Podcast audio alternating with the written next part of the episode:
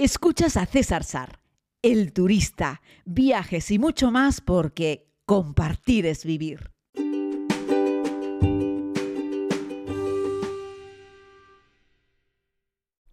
Muy buenos días a todos y a todas. Es un placer estar en un episodio más eh, compartiendo con ustedes. Estoy grabando este podcast desde un hotel cerca del aeropuerto del Prat, en Barcelona, donde aterricé ayer después de volar desde Moldavia y pasar, hay que decirlo, una semana muy buena, una semana fantástica, una semana tranquila, una semana sensacional, una semana fresca pero no con un montón de frío. Necesitaba, la verdad, es que hacer un viaje así, un viaje un poco más reposado.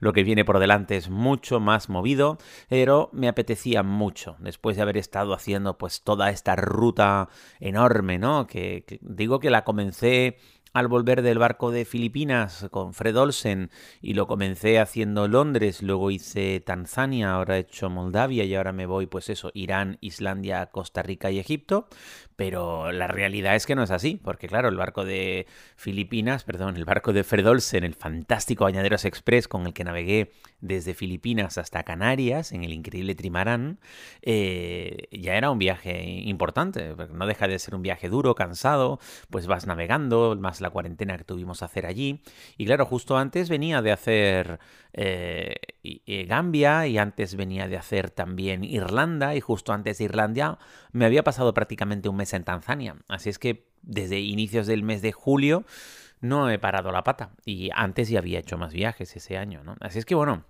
la verdad es que, bueno, ya haremos un repaso eh, los últimos días de diciembre de cómo han sido los viajes este año y decirles que hoy es lo que yo llamo un día de tránsito. En el turista lo llamaba un día de tránsito.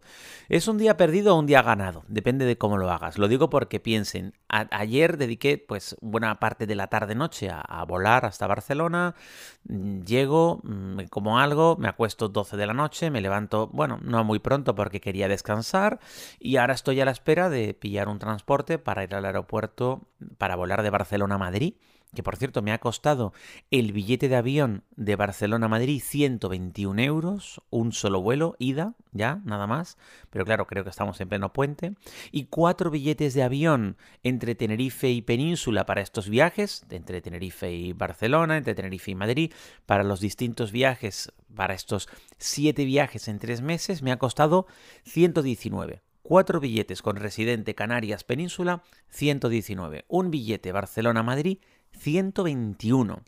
Para que si me escuchas desde Canarias o desde Baleares y tienes descuento residente, valores lo que supone para nosotros poder movernos y conectar con la península. Porque claro, no tenemos autopistas, no tenemos trenes, no tenemos más alternativa que subirnos a un avión. Entonces, claro, de ahí eh, la maravilla del descuento residente. Que algún día hablaremos también de las trampitas que nos hacen las aerolíneas con el descuento residente. Pero no me quiero liar, quiero llevarles a este día de tránsito. Durante la primera vuelta al mundo me metí en 46 aviones. Durante la segunda vuelta al mundo me metí en 100 aviones. Había muchos días de ese viaje de 15 meses por 60 países que eran simplemente tránsito. Es un día en el que no te da tiempo a hacer nada, me refiero con respecto a disfrutar del viaje, disfrutar de ver cosas. Es un día de tránsito que yo lo utilizo fundamentalmente de oficina. Aprovecho. Como les conté en otro podcast, tengo esas tarjetas Priority que me permite meterme en la sala. Suelo ir con mucho tiempo a los aeropuertos porque sé que lo que tengo que hacer es esperar en vez de esperar en el, hotel, muchas veces lo que hago es esperar en el propio aeropuerto y estoy muy confortable en esos sitios y trabajo. Respondo mails, respondo mensajes, eh, preparo documentación, preparo facturas, en fin, hago trabajo de oficina. En vez de hacerlo en una pequeña oficina que tengo en Tenerife, en casa, pues lo hago cuando estoy viajando de un sitio a otro. Hoy, Barcelona, Madrid. En Madrid, una espera.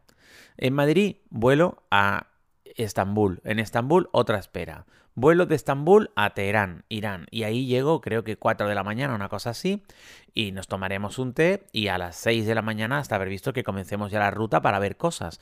Así es que voy a llegar un poco cansado porque no voy a dormir nada por la noche. ¿Y qué he hecho desde hoy por la mañana hasta mañana por la mañana? Nada. O sea, lo que he hecho es transportarme. Pero claro, Barcelona-Madrid, Madrid-Estambul, Estambul-Teherán, ¿qué les voy a contar? Sobre todo porque vengo antes de Moldavia. Así es que lo que estoy haciendo es aprovechar el tiempo de oficina.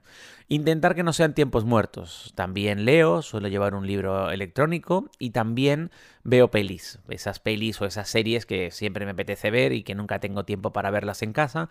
Pues llevo mi iPad, un iPad grande, eso sí, me compré un iPad Pro de pantalla grande, porque hombre, es, el, lugar en el que yo trabajo en mi pequeña oficina y el lugar en el que veo pelis, por lo menos que tenga la pantalla lo más grande posible.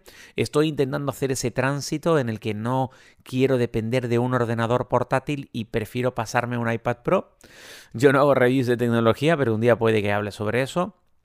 No lo he terminado de conseguir del todo, pero yo creo que es porque soy un poco tronco para algunas cosas y, por ejemplo, para editar vídeos es una pena que el iPad Pro no tenga Final Cut Pro, ¿no? Y tiene iMovie, pero iMovie se me queda corto. Hay otro software para editar vídeo en el iPad, pero no termino de hacerme con el entorno y no termino de estar muy cómodo, ¿no?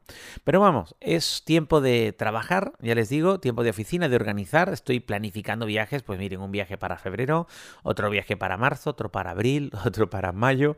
Bueno, estoy organizando viajes para el próximo año, donde por cierto, espero tomármelo con un poco más de calma, es decir, espero hacer solo un viajito al mes no más, porque bueno, esto de siete viajes en tres meses está divertido, pero es un poco tute y lo que me queda por delante, ¿eh? porque les estoy hablando antes de irme a Persia, Irán con la comunidad, con los amigos, y luego tengo, pues ya le digo, ¿no? Aterrizo, doy una conferencia, oficio una boda y luego me voy a y luego me voy a, a Islandia a pasar Navidad y fin de año, regreso, paso un día en Tenerife y me vuelvo de nuevo porque me voy a Costa Rica, paso un día en Madrid y me voy de nuevo a Egipto. Y bueno, pues eso, un día de tránsito, un día de tránsito, queridas amigas y amigos. No tengo mucho más que contarles, más que el vuelo de Wizz fue bien, salvo que había un montón de moldavos mal educados que gritaban un montón y no se ponían la mascarilla, y las azafatas estaban todo el rato llamándoles la atención y ellos todo el rato pasando.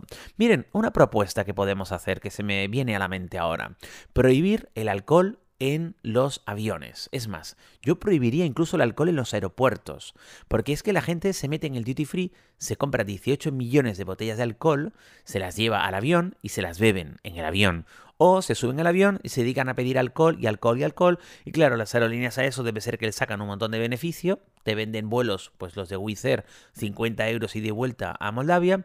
Y luego, pues el resto de los beneficios los sacan con la venta a bordo. Pero claro, no vendiendo muñequitos, sino vendiendo botellas de alcohol. Y te encuentras con un grupo de 6 u 8 moldavos que se ponen a beber alcohol como ciegos, se ponen a hablar a gritos, no usan la mascarilla y molestan al resto del pasaje. Bueno, esto es una nada.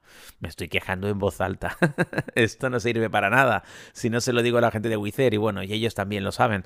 Pero vamos, que lo mismo pasa con la gente de Ryanair. Se ponen a vender alcohol y en fin, todas las aerolíneas venden alcohol a bordo. Bueno, no todas, prácticamente todas ¿eh? Eh, venden alcohol a bordo y la gente le pimpla, ¿eh? la gente le manda el alcohol. Y bueno, en los vuelos en los que el alcohol ni siquiera hay que pagarlo, sino que va incluido, también es un espectáculo. Porque en el último vuelo que hice con Qatar Air volviendo desde Tanzania también fue un espectáculo. Había un señor dos asientos más allá que se puso ciego ¿no? a, a, beber, a pimplar. Lo que pasa es que este buen hombre, después de pillarse una cogorza espectacular, se durmió. Pero es que ayer este grupo de señores moldavos eh, se fueron pillando una cogorza poco a poco y iban subiendo el tono y aquello era una auténtica fiesta, parecía una taberna en vez de un vuelo. Pero bueno, para eso tengo mis auriculares con cancelación de ruido. Sony eh, MX1003, creo, bueno, no sé, porque los de Sony le podrían poner nombres normales a las cosas, ¿no? Sony A6300, Sony A6500, Sony A7S3 y así vamos, ¿no? En vez de ponerle, no sé, nombres de pájaros, sería más fácil para distinguirlos. Bueno, habrán apreciado que este es un podcast absolutamente ¿no? Eh, anárquico, ¿no? Aquí, ¿qué me estás contando, César? No hay ningún orden en lo que me estás contando. Bueno, pues eso, que quería compartir este ratito con ustedes en este día de tránsito. Deseenme que tenga buenos vuelos y, los que, y que los amigos de Air Europa primero, que nunca recomiendo Air Europa, pero es lo que me tocó, y los amigos de Turkish Airlines después, que sí les recomiendo, me hagan tener un buen vuelo hasta mi destino. Mañana les haré este podcast, no sé en qué estado, en algún aeropuerto en este tránsito o incluso cuando llegue a Teherán. Un abrazo muy grande, cuídense mucho, sean muy felices y disfruten de eso que se llama puente, si es que pueden disfrutar de unos cuantos días de asueto. Ah, y no se queden con la pena si hacen un viaje más cerca, porque los viajes no se miden en kilómetros, Los viajes se miden en experiencias. Así es que tú, viajando cerca, viajando incluso al pueblo de al lado del lugar en el que vives, puedes vivir una gran experiencia. Solo tienes que proponértelo. Un abrazo muy grande.